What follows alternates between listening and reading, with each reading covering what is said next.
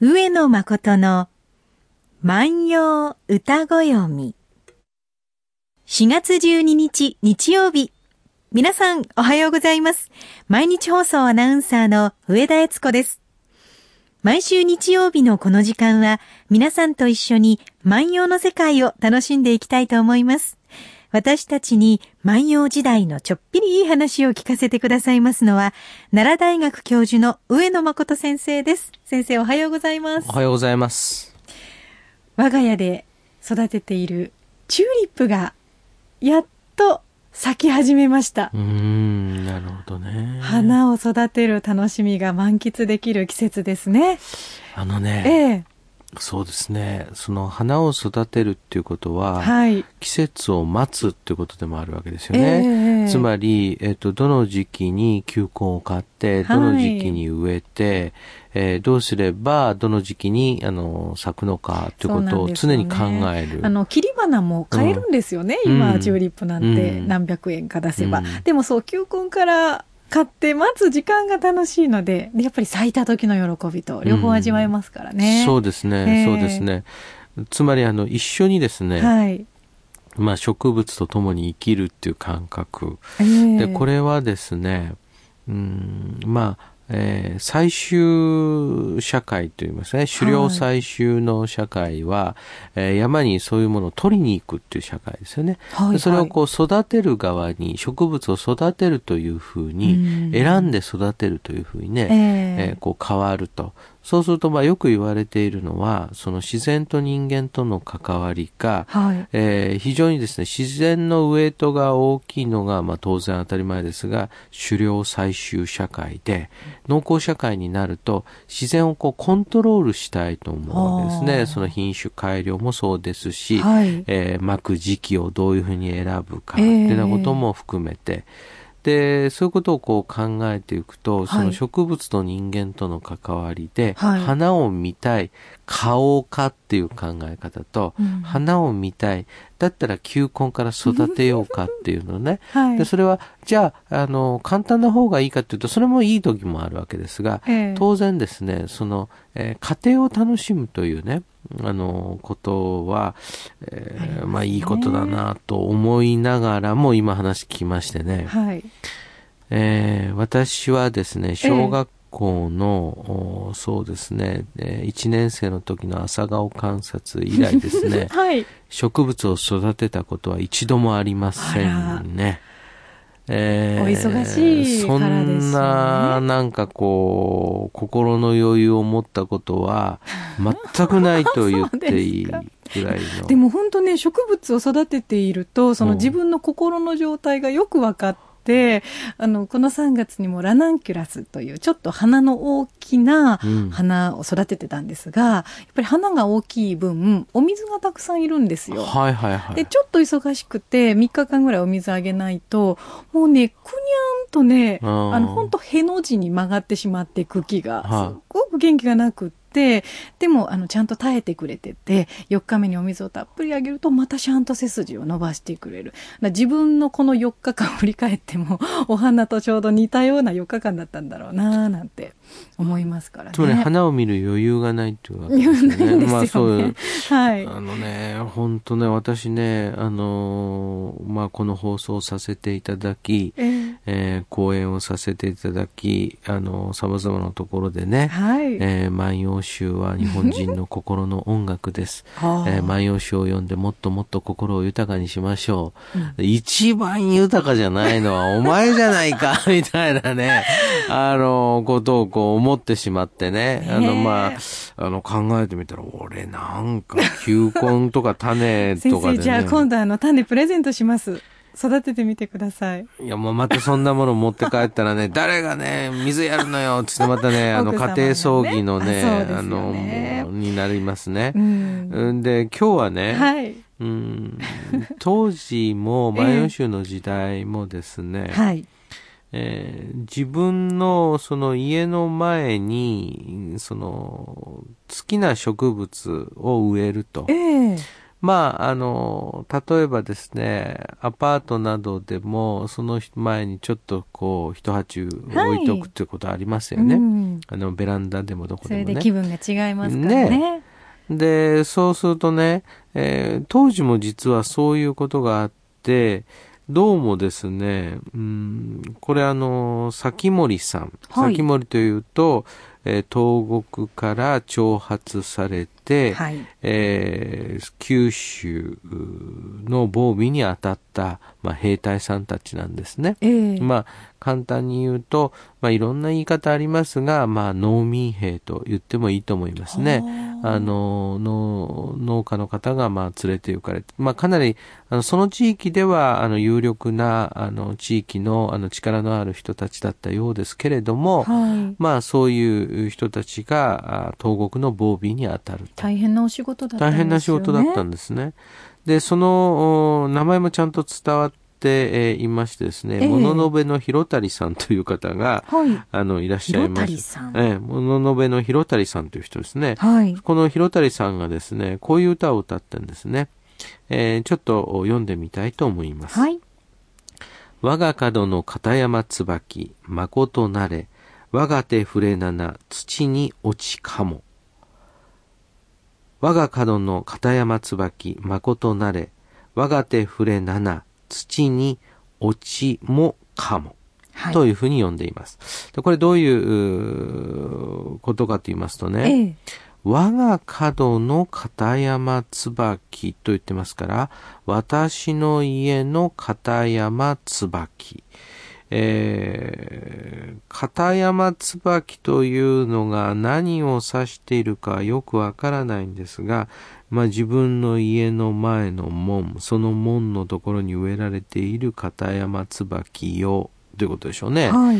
えー、誠なれって言ってますから、本当にお前は、このなれっていうのはですね、ええ汝ということですから、お前さんは、我が手触れなな、私の手を触れないままにということなんですが、えええー、椿ですから、えー首からボトンと落ちてしまいますので、そうですよね。ねサザンカは一枚一枚落ちるけど、そうなんです椿はボトンと落ちる。ボトンと落ちるはい。私の手に触れずに、ええ土に落ちもかも。うんと言って言うわけですから、はいうん、土に落ちてしまうのかなっていうわけですから、まあ、どうでしょうね。椿がですの花がですね、落ちるときにですね、えこう、あ、落ちそうだっつってダーッと走ってって、スライディングキャッチできる可能性って、ものすごく気長にね、もう気長にもう半日ぐらい待ってて、うーんっていうことだったら可能性があるかもしれない。まあそんなにはないかなえと。落ちそうな椿って確かに見たことないかもしれませんね。まあ、まあ落ちてるっていうのはあるし、あ、今今落ちたなもあるかもしれないけど、ど、落ちそうって、それをパッと手で受け止めるっていうのはね、これまああの、一郎のスライディングキャッチとかなんかそういうね、一郎だったらできるかななできるかなっていう感じで、えーまあ見とかないといけないんですが、はい。まあそんなことは実際にはないわけですよね。ねえ。私の家の片山椿、えー本当にお前さんは私の手を触れずに土に、えー落ちもかもと言ってるんですから、言ってるわけですから、はい。えーもう落ちてしまうんかねみたいなうん。ことはですね、はい。まあ実際にはないんですが、これはですね、その花を受け止めると、落ちそうな花を受け止めるっていうことがおそらく比喩になっていて、はい。うーんそれはですね、ええ意味深ですよね、これね。椿のことを読んでいるようで、やっぱりこれはね、女性でしょうな。女性がね、あその、を、その花を受け止める、パッとこう掴むことができる。土に落ちる前に掴むことができるってことは、その女性と結婚するってことでしょうね。うん、だから、これ、けこの人と結婚するのは大変ですよね。落ちそうだっつってパッとこう、行かなきゃいけないわけですから、あの、だいぶ難しい結婚だったんですねだいぶ難しい結婚かもしれませんが、ええこれね、そうするとね、これは何を言っているかというと、はい。当然ですね、うん自分の手に触れずに落ちてしまうのかなっていうわけですから、ええこれはこれからですね、当然、えー旅をしなくてはならない。はい。これはその戦争の辛さっていうのは、まあ、死を覚悟した旅ということですので、えーこのお旅をしなくてはならない。ええところがそうするとですね、えー自分の好きだった相手に、えー告白することもできず、手を握ることもできずう、ん。そして、えーその自分は去っていくと。その間にですね、まあ、その結婚してしまうのかな、というふうに、まあ、あの、こういう歌を残してるわけですね。あの、私、えー韓国からのあの留学生の方々、はい。えーそういった方々に、そのお会いして、えーまあ、授業もさせていただきますが、うん、兵役があるわけですね。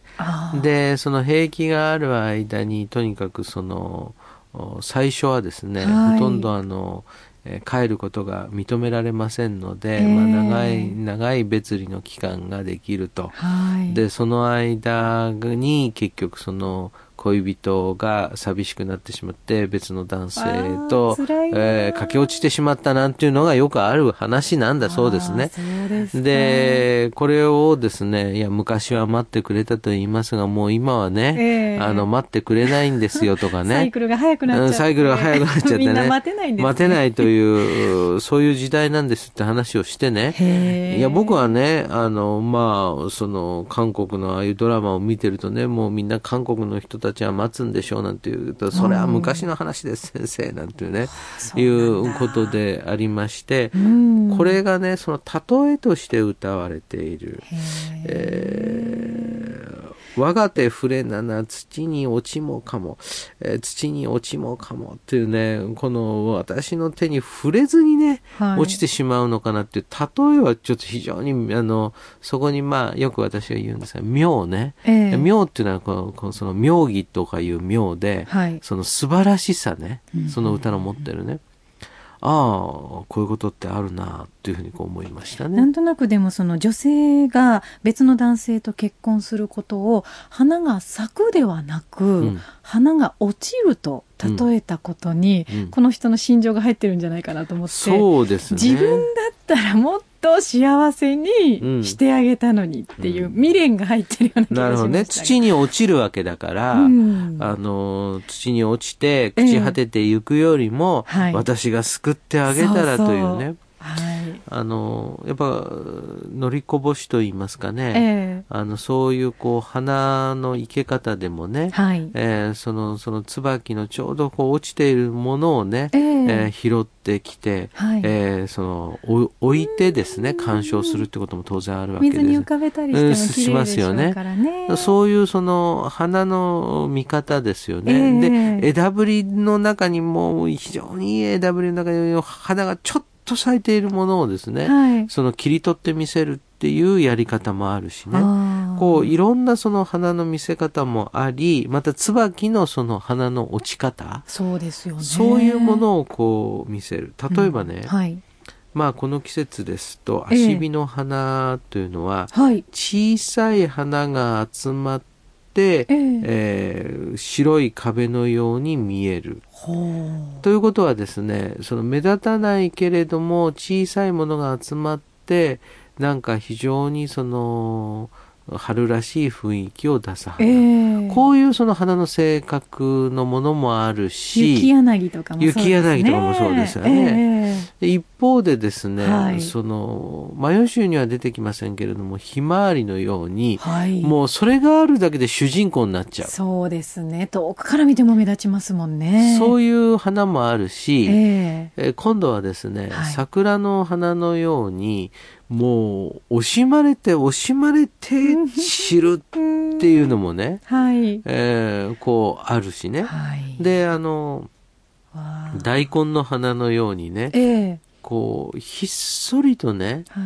えーその、誰も気づかないうちに咲いてねでそしてね、誰も気づかないうちに散るんだけれども、うん、その後に大きな大きな大根ができるという、そういう花もあります。ねうん。だから、なんか、私はこう、花にもいろいろ。はいで、しかもその花の命もいろいろなんですが、ええその、うその命のね、燃やし方もね、はい。こう、それぞれこう違っていて、で、それはね、私ね、その、うん花の命は短くてという詩もありますが、はい。その花を観察していく一つのね、ええうん、まあ、楽しみでもあるかなとそ思うんですすね。ね。万葉人が好んだ花というとどういう花なんですか？これはね、えええっと、一つは萩ですね。萩は140種を超えていて、えー一番人気があった花と言われていますが、可憐なお花ですよね。可憐な花です。ええただこれはですね、はい。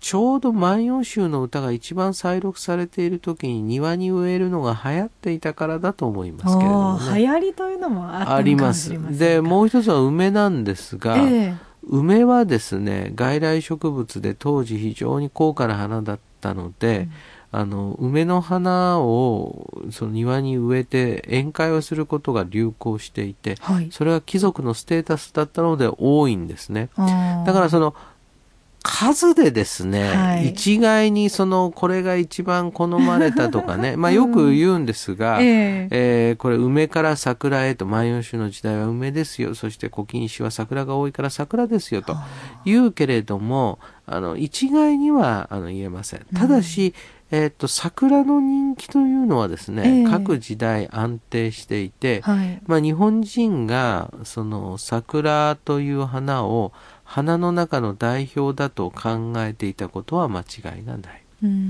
でもね、一方でね、椿のように、はい。春のことぶれになって、はあ、椿も寒い時に咲いて、でもこの花が咲くと春だって。で、その花はボトンと落ちて、それをキャッチするっていうことは、恋人と結婚できるというような、そういうようなね、例えもあるしね。だからやっぱりね、花の心は花に聞けと言いますが、ええやっぱりね、万葉集を読むためにはですね、はい。花も好きじゃないとダメかな。やっぱり先生、うん。花育て花育てなきゃね。花育てないとやっぱりね。ちょっと春休みでも取られて。そうですね。ねえそうですね。はい。あの、そうするとね、またそういうので、こう、何を育てようかとかね、そういうことを考えなければ、あの、いけないと思います。ねさあ、えー、もう一度読んでおきたいと思います。はい。